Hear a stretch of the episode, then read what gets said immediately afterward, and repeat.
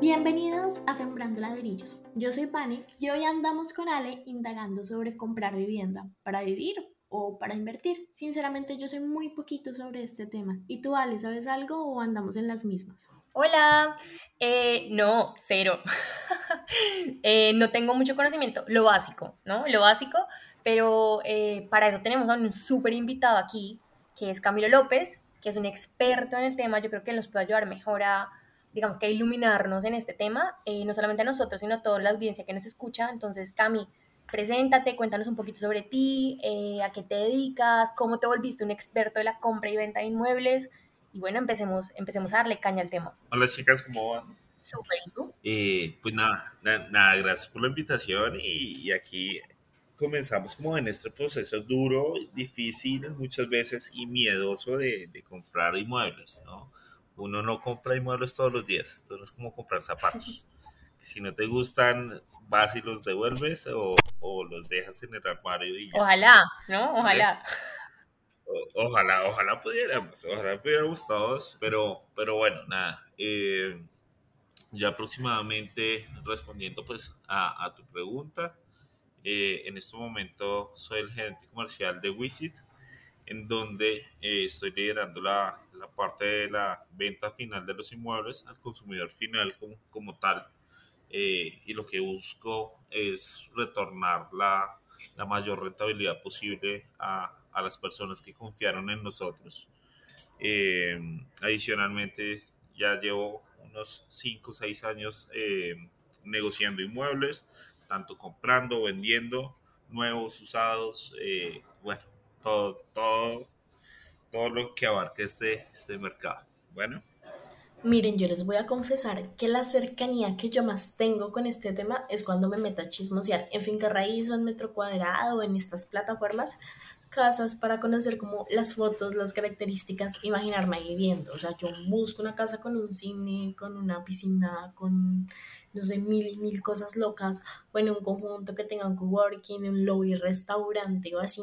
O sea, a mí eso me parece muy chévere. Pero digamos, de ahí a pensarme en comprármela o en pensar tan solo en cómo es el proceso de comprarla, pues ya es una cosa diferente. Y más aún cuando tú piensas en comprarla para dejarla en inversión. De acuerdo. Aparte, esto es como, se han visto el meme este que uno dice como, yo a los, mi mamá a los 30, como súper profesional, ya con la casa construida, no sé qué, y yo a los 30 es como preguntándole si puedo meter un, un tupper al microondas. Literal, es igual con el tema de la vivienda, es como, mm, no, no hay mucho conocimiento, y esto no solamente nosotros, ¿vale? O sea, en realidad, a través de nuestras redes sociales hemos hecho bastantes preguntas con respecto al conocimiento que tiene nuestra audiencia y nuestra comunidad con respecto a la compra de vivienda, los créditos hipotecarios y muchos de ellos, y los números de, de, estas encuestas lo demuestran, muchos de ellos han pensado en acceder, por ejemplo, a un crédito de vivienda para poder comprar su vivienda por primera vez, pero desconocen mucho sobre primero el proceso de compra, sobre qué debe tener en cuenta, sobre cómo son esos métodos de pago. Entonces creo que ahí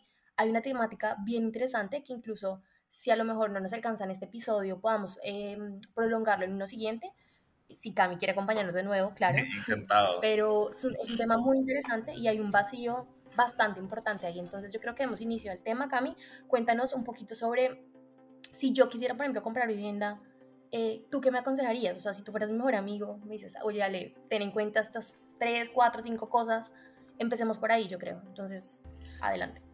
Lo principal, Ale, y, ya respondiendo a tu planteamiento, ¿sí? Es, yo te daría solo una pregunta inicialmente es, ¿para qué la vas a comprar?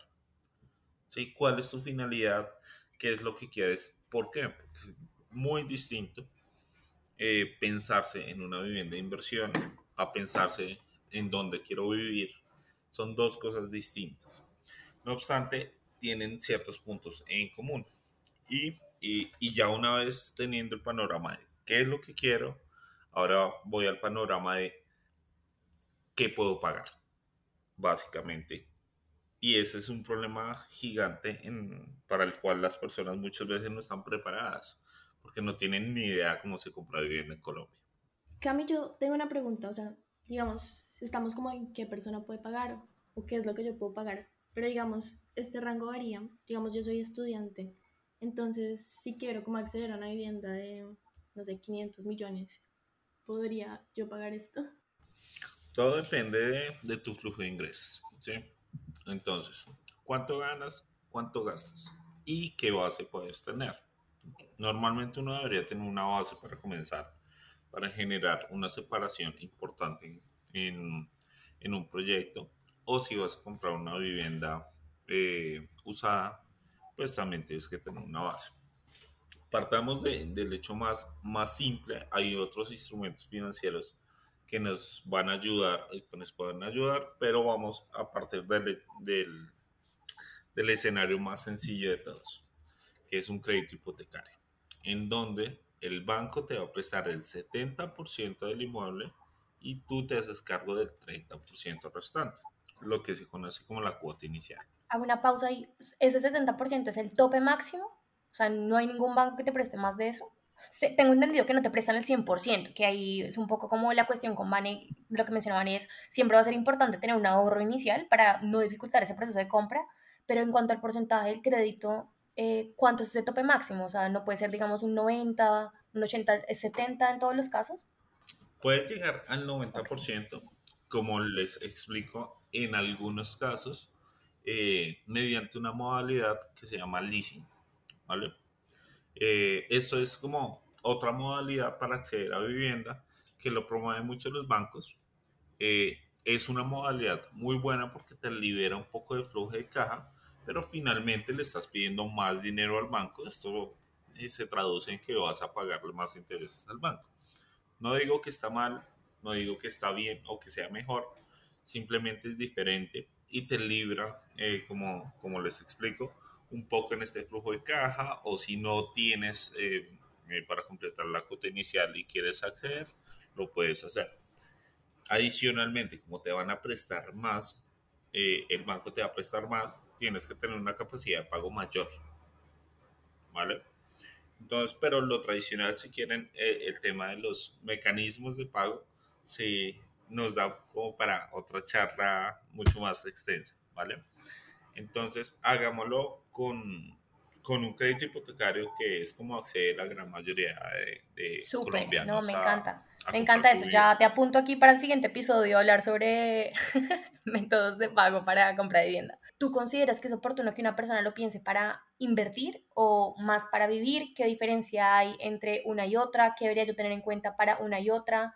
eh, cómo afecta también esa, ese método de pago, qué opciones tengo, no sé, cambio, tú mencionaste que la persona debe evaluarse primero, debe plantear primero si quiere la vivienda para vivir o para invertir, qué diferencia recae entre una y otra. Cuando tú compras una vivienda para vivir es, es donde cumples tu, tus sentimientos, o sea, compras algo básicamente donde te sientes cómodo, normalmente es algo muy aspiracional y es donde tú comienzas a, a, exigir cosas eh, que normalmente no se exigirían. Me explico. En mi caso personal, mi apartamento sí o sí, para vivir comprado, debería tener eh, un, un, super balcón o una zona de terraza gigante, debería estar muy bien ubicado. Eh, preferiblemente que sea muy alto con una vista espectacular. Entonces, eso es lo que debería tener mi mueble, ¿sí? Y debería ser grande. Estoy hablando de 100 metros. Pero básicamente no lo puedo pagar, ¿sí? Entonces, no, no tiene sentido comenzar a buscar algo que yo no pueda pagar. Estoy hablando de mi caso. Eh, adicionalmente, ¿qué pasa? Que la gente cuando compra su primera vivienda no tiene gran flujo de efectivo, No tiene ingresos tan altos, pues estoy hablando de ingresos superiores a 10 millones de pesos, normalmente no los tienen. Entonces, mi recomendación inicial sería cómprate una vivienda para eh, de inversión, eh, como coloquialmente se conoce, que se pague sola y esto te va a ayudar a a luego ya tener un ingreso constante o una base por, en la cual puedas partir para comprar la vivienda que tú quieres. En esto yo colocaría como las tres razones por las que las personas ahora compran vivienda para invertir y es como cuando tú compras para arrendar. La segunda sería cuando tú compras, la remodelas y la vendes a un precio más alto por el cual la compraste. O ya el último, que está en auge, es cuando tú compras y alquilas por medio de plataformas como Airbnb o Booking o todas las que existan sobre ese tema. Eh, en ese sentido, como tú dices, eh, ahora hay una modalidad, eh, a mí me parece espléndida, que es alquilar inmuebles por Airbnb, que son inmuebles que están muy bien ubicados, que no tienen que ser grandes, pero hay que fijarse en ciertos factores antes de, ¿sí? Siempre antes de. Entonces, ¿cómo qué factores? Que esté muy bien ubicado, uno, que que valga la pena y que sea razonable la, eh, eh, la inversión.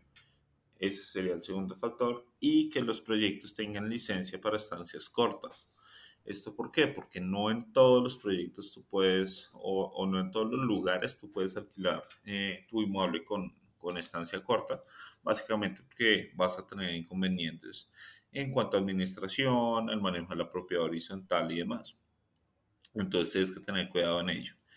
Y, adicionalmente, tienes que tener cuidado en no comprar algo tan costoso porque el retorno no sería el indicado. Me parece súper interesante pensar en una primera vivienda para invertir como medio para luego lograr esa compra de vivienda soñada, ya digamos que definitiva. O sea, creo que nunca, había, nunca me había planteado pues el usarlo de, ese, de esa manera organizada, ¿no? Primero una para invertir que me sirva como de empujoncito para esa vivienda que yo quiero para mi vida y para mi familia, digamos que a largo plazo, me parece súper válido. Em, te quería preguntar, más que nada, es, sabemos que si yo quisiera sentarme a, considerar un buen inmueble para invertir, aparte de los factores que mencionas, que son, digamos que regulatorios, eh, la gente siempre te dice, no, pues búscate uno que tenga buena ubicación, búscate uno, los básicos, ¿no? Que tenga acceso a vías principales, que tenga acceso a zonas de ubicación, lo que, lo que sea. Em, yo considero que eso es súper importante, pero también, por ejemplo, evaluar, eh, no sé, si yo lo quiero para alquilar y que se pague sola, como tú bien lo mencionaste, mm, evaluar, por ejemplo, los precios de alquiler en esa zona, si me suplen, si me si satisfacen, digamos, que esa necesidad de alquiler que yo necesito, si me es rentable realmente para poder gestionar ese inmueble ahí, e identificar esas zonas y desde ahí partir. Eh, ¿Qué factores tú consideras, Cami, si puedes mencionarnos por lo menos tres, em, que normalmente la gente no contempla y que para ti eh, son de los más importantes al momento de escoger una vivienda para invertir? El primero, y te lo respondo súper rápido, es... Eh, algo que la gente nunca tiene en cuenta es la rotación del inmueble. ¿sí? ¿En qué sentido? Tú compras el proyecto, es, es bonito, es para inversión o inclusive para vivir. Y la gente no tiene en cuenta la rotación. Es decir, si yo en 5, en 10 años quiero vender mi inmueble, ¿qué tanto me voy a demorar para venderlo? Porque hay personas que se quedan con un, un gran capital. Eh, comprar un inmueble es costoso independientemente de su valor. Eh, es una suma importante. ¿Y cómo voy a tener congelado un año mi inmueble? ¿Sí? Mi, mi, mi activo y mi, mi, mi, plata finalmente. Eso, uno. Dos, para alquilarlo por Airbnb tiene que estar muy bien ubicado. Funciona siempre muy bien. Cerca de aeropuertos, cerca a las zonas céntricas o a las zonas financieras de, de la ciudad o cerca a estratos elevados. Entonces, eh, es lo que tenemos que tener en cuenta, básicamente. Ah, y, justamente el precio, en donde tenemos que tener en cuenta, para la ciudad de Bogotá, por ejemplo, eh, un alquiler tradicional es el 0.5% de tu inmueble, ¿sí? Esto no está regulado, no es que sea una una fórmula infalible, simplemente es como la tradición de, del mercado. Entonces, ¿qué es lo que tenemos que buscar? Inmuebles que se puedan alquilar por un poquito más, ¿sí? Estoy hablando del 0,6, 0,7% para alquiler tradicional, que haga un contrato de arrendamiento y lo alquilo todo el mes. Para el, el tema de renta de estancia corta, esto normalmente nos estamos acercando al 1, 1, 2% del inmueble. Para dejarlo en cuentas claras, básicamente si yo tengo un inmueble de 200 millones de pesos, yo lo puedo rentar tradicionalmente más o menos por un millón de pesos. Y por eh, el tema de estancias cortas, lo puedo rentar y mis ingresos van a ser cerca de 2 millones de pesos. Entonces, ahí están las diferencias. Evidentemente, un mayor ingreso siempre va ligado a un mayor trabajo. Tú vas a tener 15 inquilinos en un mes, ¿sí? Eh, que son, eh, que hay que ir, hacer un aseo, estar pendiente del desgaste del inmueble, estar pendiente de, todos los temas, pero pues el retorno de inversión es bastante interesante. Entiendo, súper. Sabes que eso me, me, me, deja a mí dos preguntitas inicialmente. Una, el tema de la licencia de corta estancia es, es algo relativamente nuevo, ¿no? Eh, eso ahora es obligatorio para todos los inmuebles en caso de que yo quisiera publicar este inmueble, este apartamento en, en Airbnb o en Booking o bueno, en estas plataformas que me permiten tener este tipo de alquileres. ¿Es obligatorio ahora en Colombia o, o esto cómo funciona? Y la teoría suena muy bonita eh, en ciertas ocasiones. Nos vamos a la realidad de los proyectos y a la realidad de lo que pasa, ¿sí? Eh, tú ves todo tipo de inmuebles publicados en este tipo de plataformas, eh, Airbnb, Homeless, Booking, bueno, infinidad. Eh, y está bien, ¿sí? E, está bien, es bastante práctico. No obstante, si tú no quieres tener inconvenientes y quieres generar una buena experiencia al usuario, hazlo con un proyecto que tenga la vocación para tal fin. No es lo mismo que te, pongan un problema a, los tus inquilinos de una o dos noches en la portería, que no puedan ingresar, eh, ingresar y salir libremente, que tenga malos entendidos con los vecinos y demás, a eh, un proyecto en donde vas a tener toda la vocación para rentarlo, que no vas a tener absolutamente ningún tipo de, de lío eh, y pues que estás haciendo las cosas de forma correcta, ¿no? Que, que básicamente es, es importante. De acuerdo. Y la otra preguntita que me surgió, bueno, no más que nada es una pregunta, es un comentario, es, claro, si tú quieres esa vivienda para invertir, o sea, lo tienes clarísimo, ¿cierto? Y lo que tu idea es eh, invertirlo o ponerlo en alquiler en plataformas de corta estancia, porque yo creo que es diferente la consideración que tienes que hacer en lo quiero publicar en, un Airbnb y lo quiero alquilar a una, a una, familia a contratos mínimos de un año, dos años. O sea, creo que la consideración es diferente entre uno y otro. Em, por ejemplo, pues entran a jugar otros factores. Por ejemplo, si quisieras alquilarlo netamente por Airbnb, tú sabes que pues son periodos de tiempo, normalmente, como bien lo mencionas, un nombre de licencia de corta estancia, suelen ser más turísticos, ¿no? Entonces, primero evaluar, por ejemplo, si estás en Bogotá, pues qué zonas te van a ser rentables realmente y van a generar esa rotación de alquiler que tú buscas para alquilar por Airbnb, ¿correcto? O sea, creo que no va a ser lo mismo un inmueble, eh, no va a ser lo mismo tener un inmueble en Airbnb que esté en, mm, no sé, en, Cedritos que, que, esté en Chapinero, por ejemplo. O sea, la rotación es diferente. Distintos, son inversiones distintas, son o sea, se buscan cosas diferentes. ¿sí? les pongo un ejemplo. Yo tengo un inmueble ubicado en, en Suacha eh, que me resultó una magnífica inversión eh, en el momento por concepto de valorización, porque se compró, eh, prácticamente fuimos de los primeros que nos entregaron.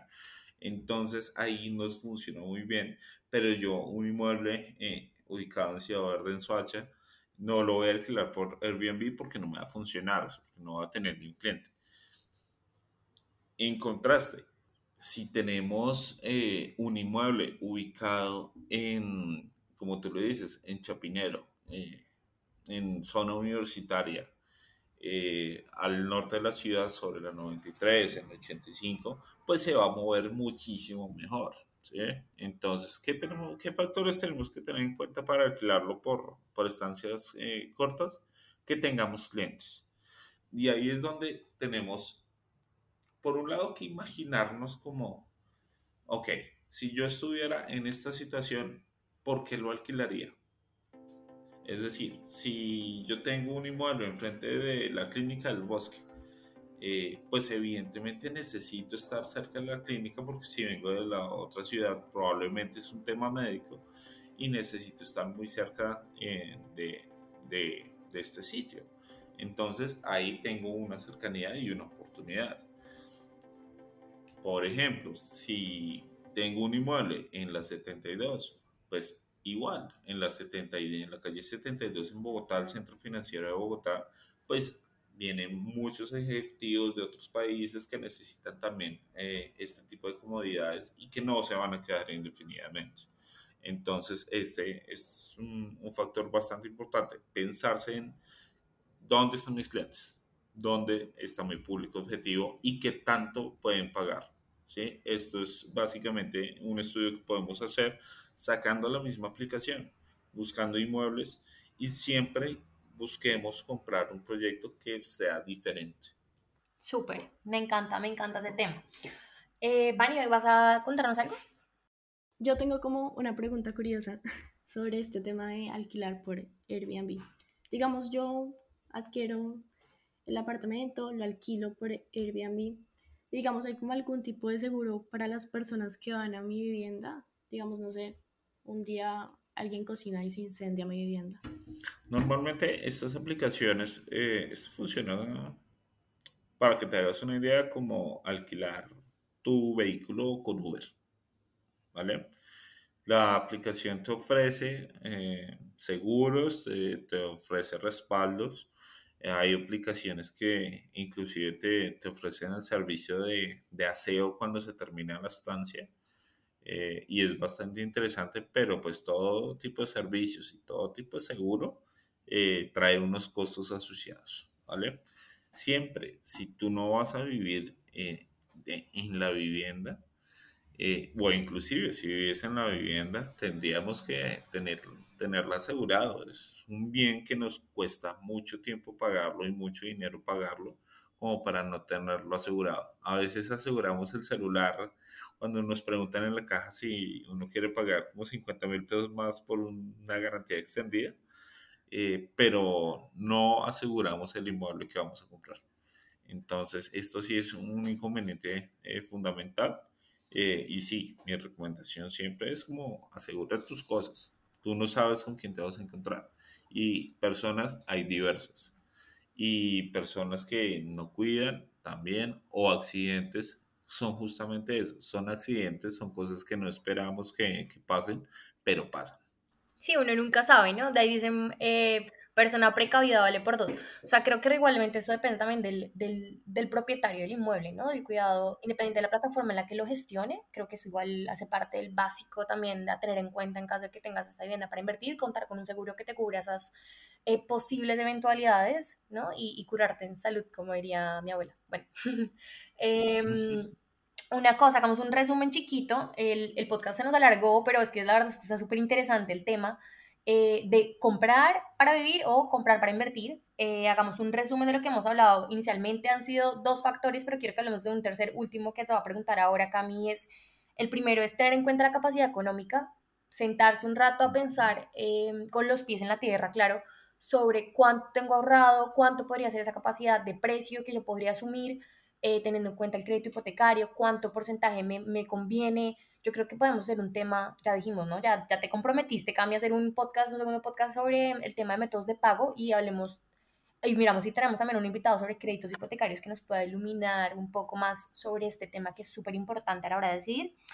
El segundo factor es tener en cuenta estos elementos básicos, ¿no? Estas variables básicas y algunas no tan básicas como acceso a vías eh, vías principales, zonas educativas, centros de salud, zonas de ocio y las no tan básicas como, por ejemplo, el precio del alquiler en la zona, el tipo de rotación, ¿cierto?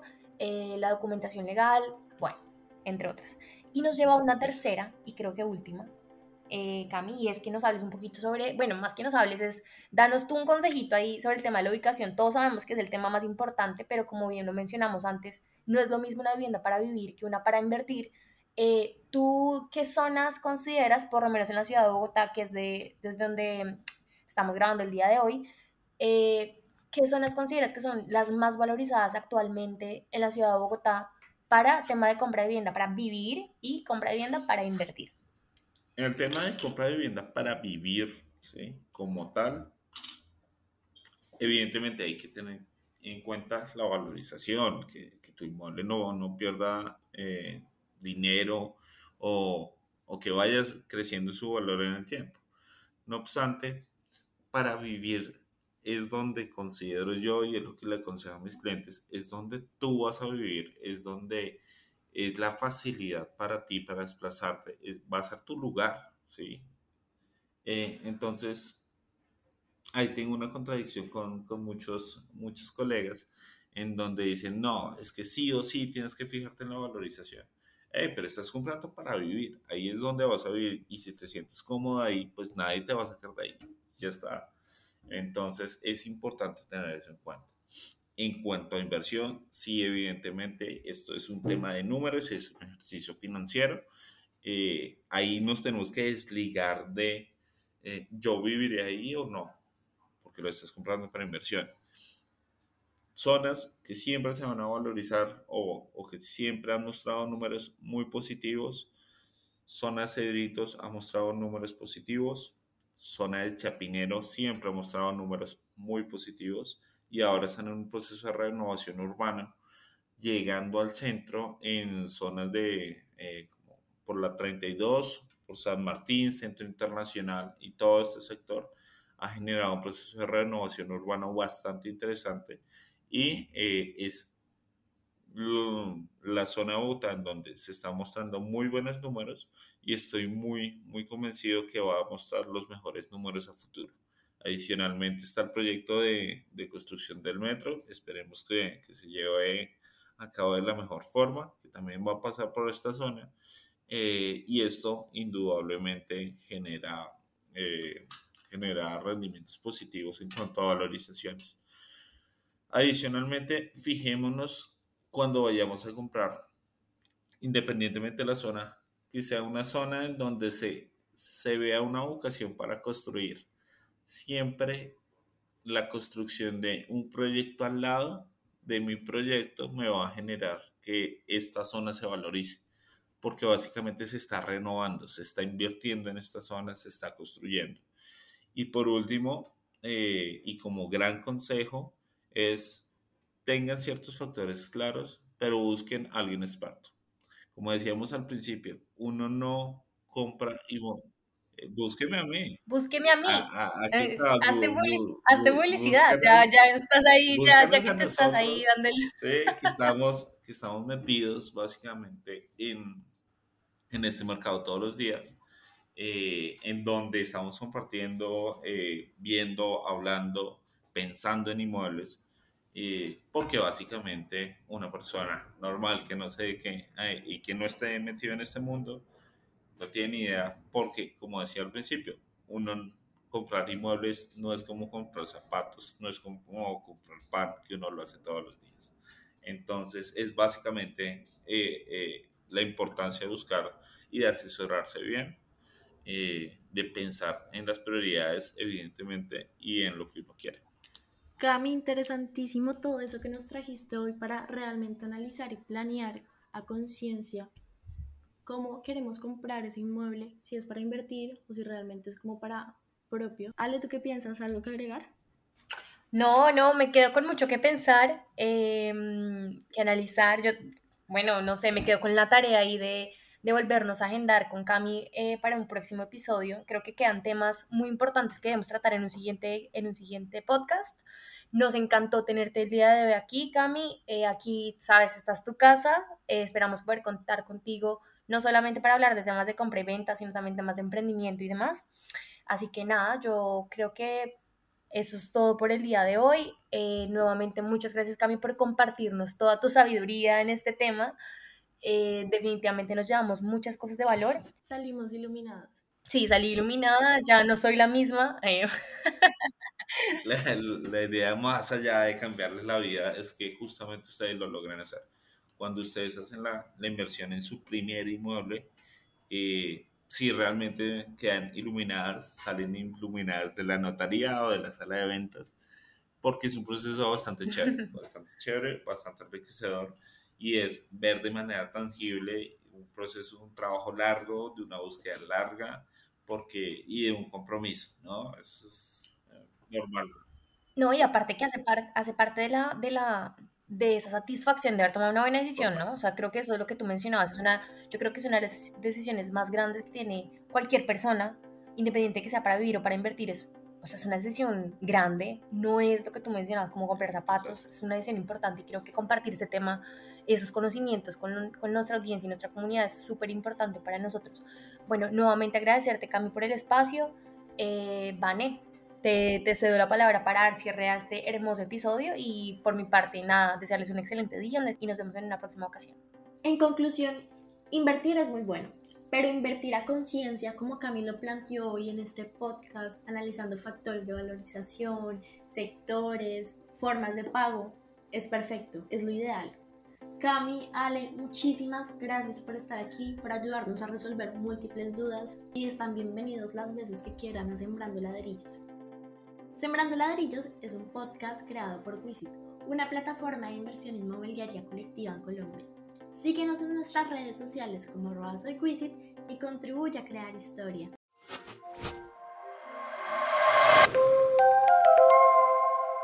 Quisit.